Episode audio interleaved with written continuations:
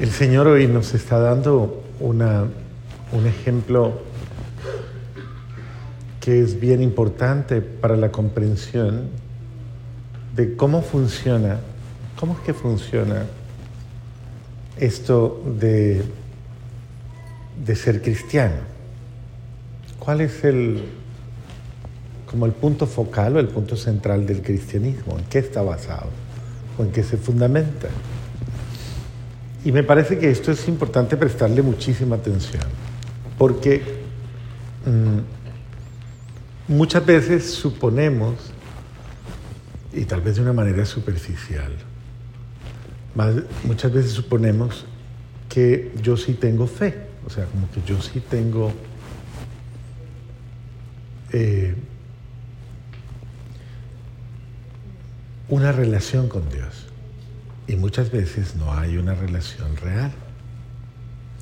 Muchas veces simplemente, sí, hay una espiritualidad en nosotros que no es la espiritualidad verdadera.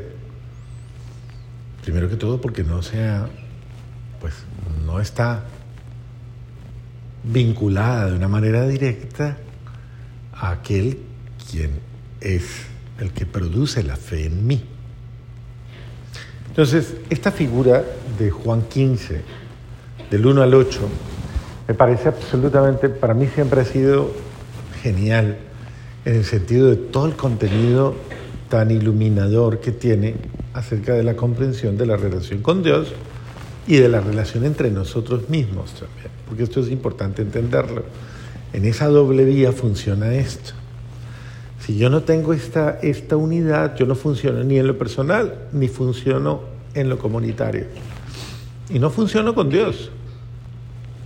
Entonces, por eso me parece clave.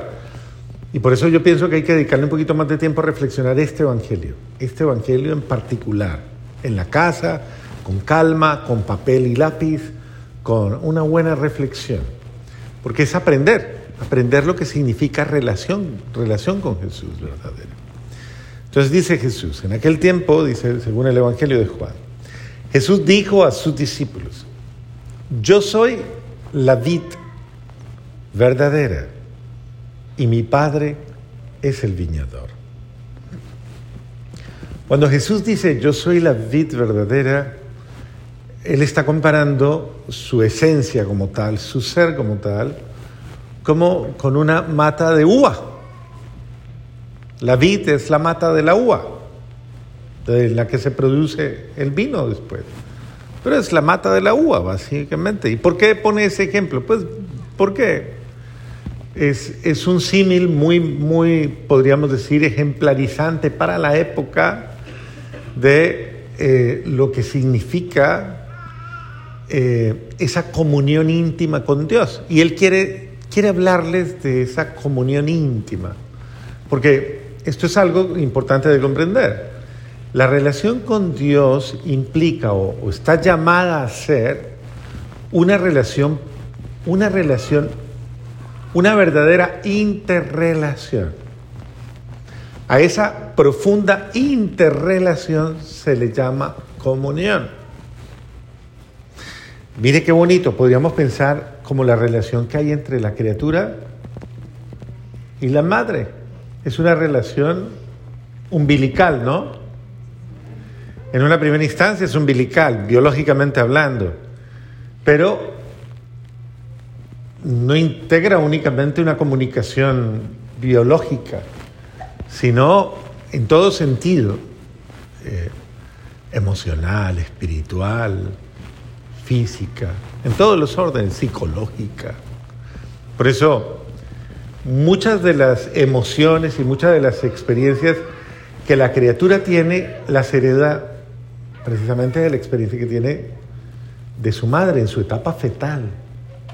Por eso es que la, gran realidad dolorosa de la etapa fetal, en la cual muchas veces no se entiende y, y, y no se comprende que hay una comunicación de emociones, una comunicación de todo, de miedos, de frustraciones, de inseguridades, de... y ya la psicología ha llegado al punto de interpretar con claridad eh, los efectos, claro, es la casuística, ¿no? O sea, los casos que se dan.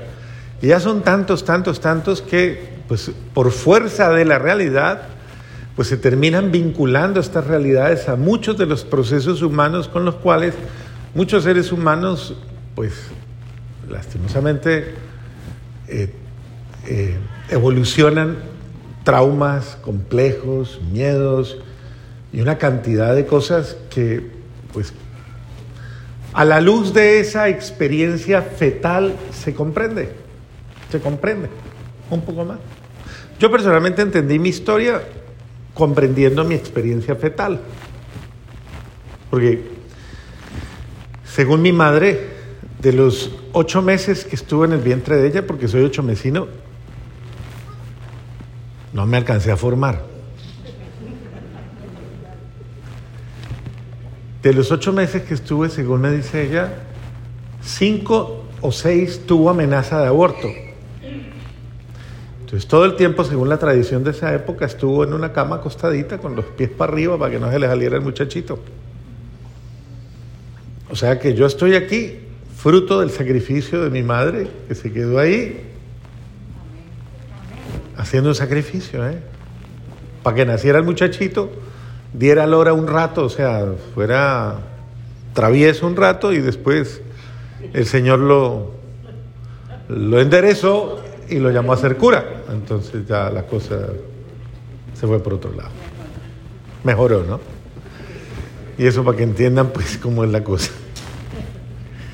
Pero es el sentido mismo, claro, yo vinculaba muchas de mis situaciones personales, muchas situaciones muy profundas de mi ser en mi etapa de comprensión, a esa fase fetal, a toda esa fase que tuve, a Dios gracias, la alegría de hablarla con mi madre y de conversar de una manera espontánea. Yo pude comprender, claro, uno simplemente debe entender todos los momentos difíciles que puede pasar una mujer cuando está en esa supersensibilidad que genera un embarazo. Pero entonces es importante que nosotros aprendamos que cuando estamos tan unidos a alguien, cuando estamos insertados en ese alguien, todo lo que ese alguien ese me transmite, todo, todo, todo, todo se impregna en mí, se transmite a mí y, y, y de alguna forma me afecta.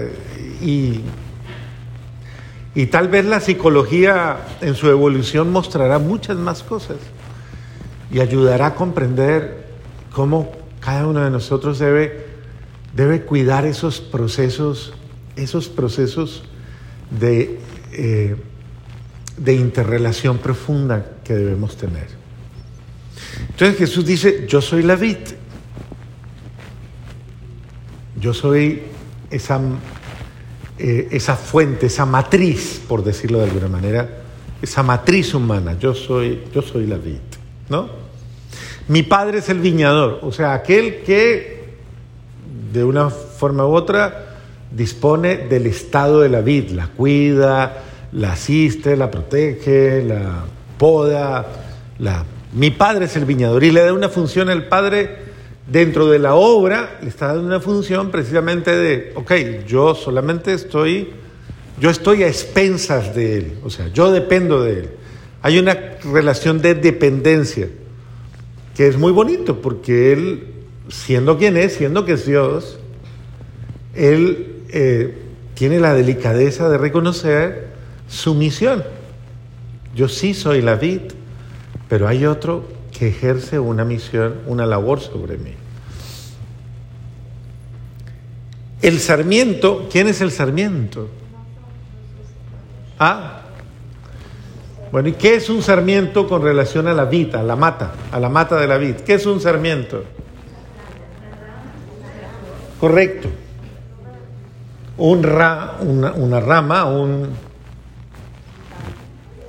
podríamos decirlo, sí, que se desprende de la vid, del árbol fundamental, y que ese sarmiento unido a la vid se nutre de, de la vid, y unido a la vid y nutriéndose a la vid, puede llegar a dar frutos. Pero la condición esencial es cuál? La condición esencial es ¿Estar qué? Unido a la vid, unido a la vid. O sea, es, es una pedagogía sencilla, pero curiosamente lo más sencillo es exageradamente complicado para nosotros. Muy complicado. En la práctica de vida la comprensión es fácil, pero, pero a ver, me están diciendo que quite todo obstáculo para unirme a la vid, para estar unido a.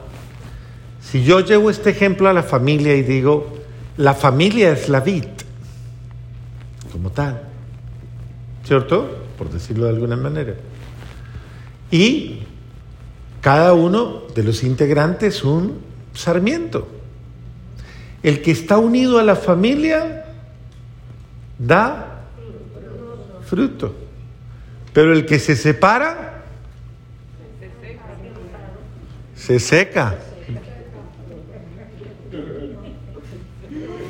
Sí, si lo vemos de esa manera.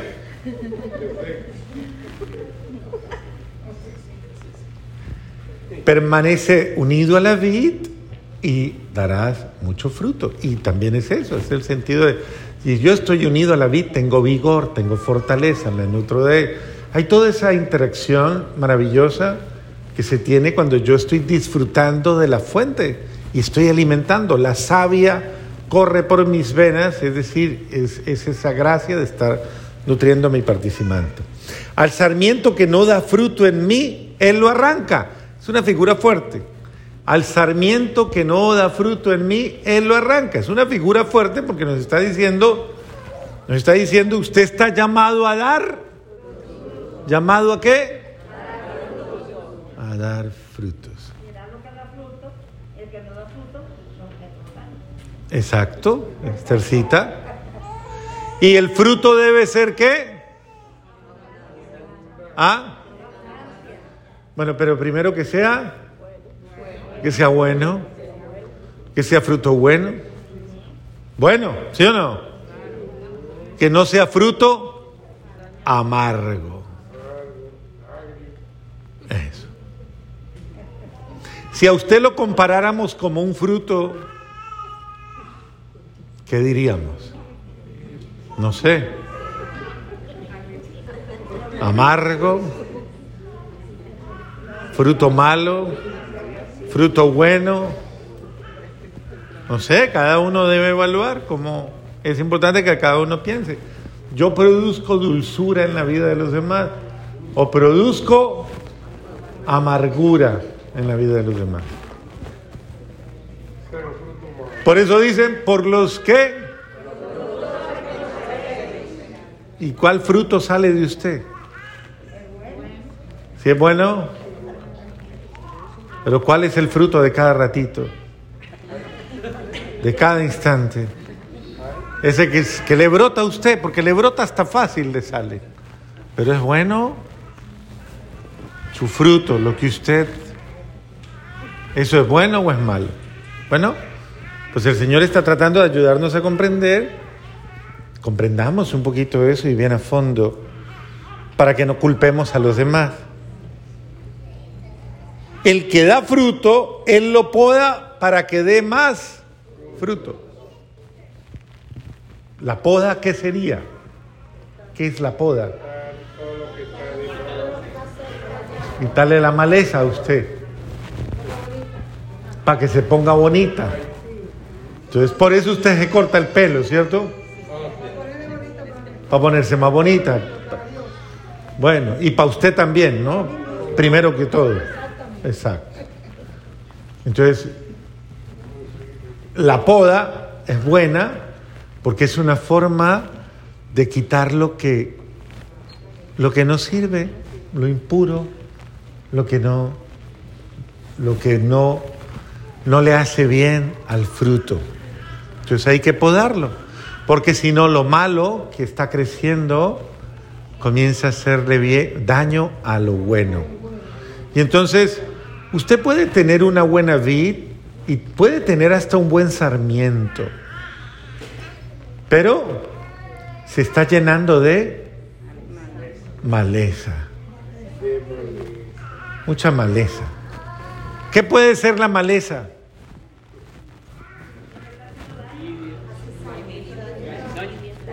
malas costumbres, malos hábitos, malas ideas, malas compañías, malas actitudes, tal vez todo ese tipo de cosas que se van acumulando y eso es maleza, maleza, caprichos, ese tipo de cosas. Son cosas que, que van como deformando la conducta humana. ¿Usted es caprichoso? Pregúntale al de al lado, ¿usted es caprichoso? ¿Caprichosita? ¿Sí? O sea, eso va siendo como maleza, ¿no? Eso es esas cosas eh, que indisponen. Bueno, muy bien.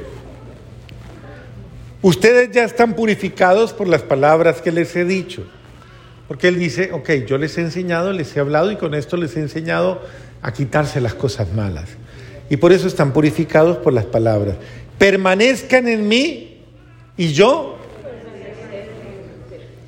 Muy bien. Entonces, ah, pero yo soy bueno, yo ya estoy bueno, yo ya, yo ya estoy dando incluso buen fruto. ¿Qué hago ahora? Me voy. Permanezco en Él. Permanecer en la unidad con Él. Permanecer. Si yo ya amo, ya he aprendido, ya estoy, ya tengo buena actitud, yo permanezco unido a Él. Esa unión con Dios es esencial, esencial. Casi que podríamos decir que es el punto del, e, del éxito. Permanezca unido usted a Él. Por ejemplo, la, la gente no entiende que usted venga tan seguido a misa le dé por venir todos los días. De hecho, hasta mucha gente se pregunta, pero no tiene nada más que hacer, a toda hora metida en la iglesia, toda hora ya. Ah, y es, el, marido le dice, es que consiguió novio ya o alguna cosa. Y la mujer dice, y es que anda detrás de alguna muchacha o alguna cosa por ahí. Claro, el vivir en comunión, el tener el sentido de estar unido a Dios, orando, o en comunión con Dios, orando, meditando, reflexionando, leyendo la palabra, haciendo ese ejercicio de estar en unidad. Por eso dice él,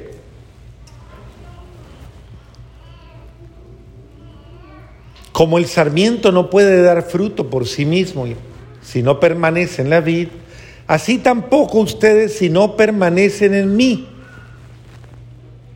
Eso quiere decir, yo no tengo paz, no tengo alegría, no tengo esperanza, no tengo certeza, no tengo buenos gestos, buenas acciones, buenos sentimientos si yo no estoy unido a Él. O sea, no, no, es que no puedo solo, no puedo, es que si yo no estoy unido, no puedo hacerlo. No lo logra, por más que lo intente. Entonces, permanezcan en mí. Y dice, yo soy la vid, ustedes los sarmientos, el que permanece en mí, yo en él, ese da mucho fruto o fruto abundante. ¿Ya lo captó? ¿Sí? ¿Seguro?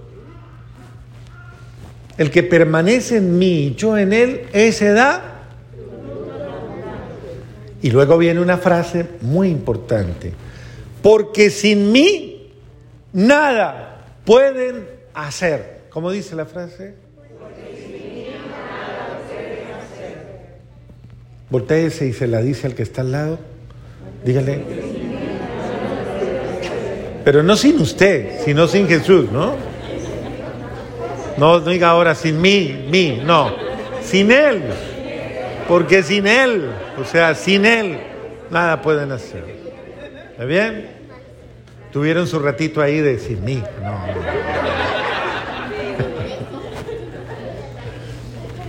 O sea, sin Jesús, sin Jesús, nada podemos hacer. Y cuando, cuando se dice nada es, yo no puedo amar, yo no puedo tener paz, yo no puedo ser alegre, yo no puedo tener paciencia, yo no puedo tener sabiduría, yo no puedo tener sentimientos buenos si no estoy unido a quién?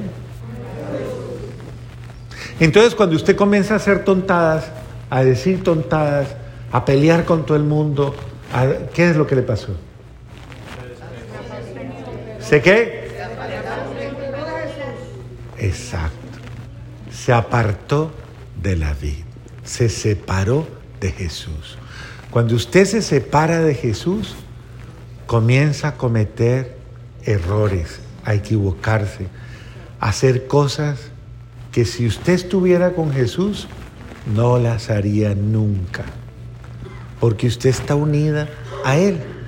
Y si Él está unida a ti, Él te mueve a hacer cosas bellas, hermosas. Es Él el que me mueve. Él. Sin Él no soy nada. Sin Él no soy nada.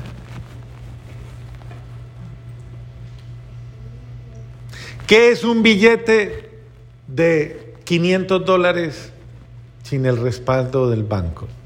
¿Conocen los billetes de 500 dólares? No. los conocen? Le regalo uno, ¿no quiere?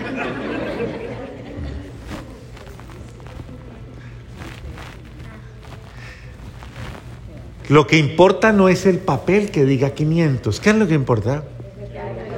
El respaldo del banco. Lo mismo sucede con cualquier acción que yo realice. Si eso que yo hago no está unido a Él, esa acción no tiene efecto, no es buena, no, es, no cumple su cometido. Entonces, todo lo que yo quiera hacer bueno, por ejemplo, tener una buena relación con su mujer, ¿cómo lo puede hacer? Estar unido a... Eso, no, bien. No, él sí respondió muy bien. No me lo regañe, hágame el favor.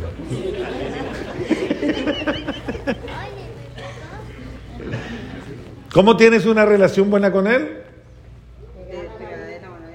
¿Cómo? No, no, pero esa no es la respuesta, ¿cierto que no? No respondió lo que tenía que responder. ¿Cómo es que es? ¿Cómo es que es? Tienes que estar qué? Unida, unida a Dios, unida. Unido, y unido es unido, no juntos, sino que unido. Yo siento como tú sientes. Yo pienso como tú piensas. Yo amo como tú amas. Estoy unido a ti. Es que yo, mire lo que dice aquí adelante. Dice, al que no permanece en mí, se le echa fuera, como el sarmiento, y se seca y luego lo recogen. Pero vea la clave. Si permaneces en mí, mis palabras permanecen en ustedes. O sea, si tú permaneces en mí, mis palabras, ¿cuáles son las palabras de Jesús?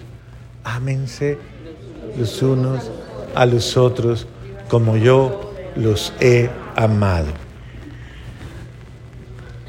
Si yo permanezco en Él, su palabra permanece en mí perdone, justifique, comprenda. Y todas las demás hermosas virtudes que nos enseña el amor de Dios. Si, usted permanece en mí, mi palabra permanece en usted. Y usted produce mucho fruto, muy buen fruto. Muy bien. Y si lo hacen, pidan lo que quieran. ¿Qué dice? ¿Qué acabé de decir? Pero ¿cómo va a pedir lo que quiera? Si hace qué? Unido y qué más? Eso, si guardas mi palabra, permaneces unido a mí. Y si guardas la palabra y permaneces unido a mí, ¿cómo es? Pero para poder pedir lo que quiera, ¿qué tengo que hacer? Permanecer unido y qué más? Eso, tú sí te lo ganaste y guardar la palabra. Muy bien. Y si yo guardo la palabra de Jesús y permanezco unido a Él, ¿qué puedo hacer? Pida lo que quiera. Y se les concederá. ¿Esto es verdad o es mentira? Entonces, amén. Entonces, aquí está la clave. Ay, porque yo nunca tengo Dios, porque no me escucha? ¿Por qué Dios no me... ¿Por qué? No está unido a Él. ¿Y qué más? Y usted no guarda su palabra. ¿Cómo que no la guardo? Sí, usted vive peleando con todo el mundo, habla mal de todo el mundo, tiene mal genio a toda hora, usted no es humilde, usted no, usted no guarda la palabra. Miente, es irresponsable, perezoso, caprichoso. ¿Sigo?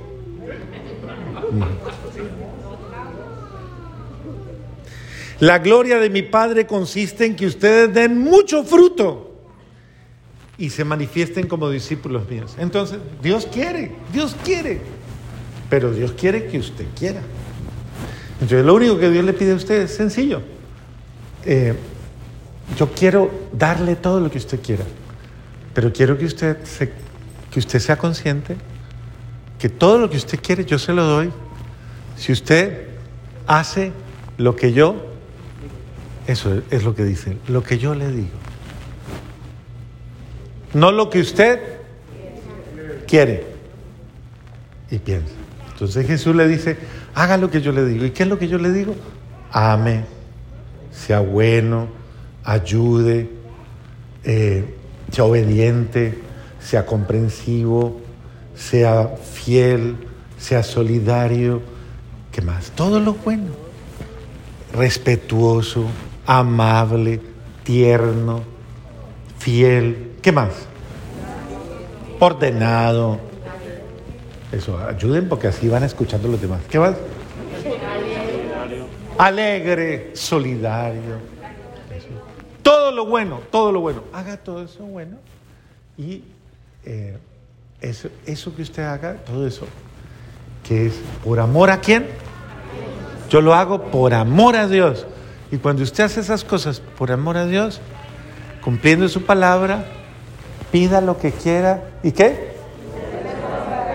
Amén. Ya, bendito sea Dios, ahí está el secreto.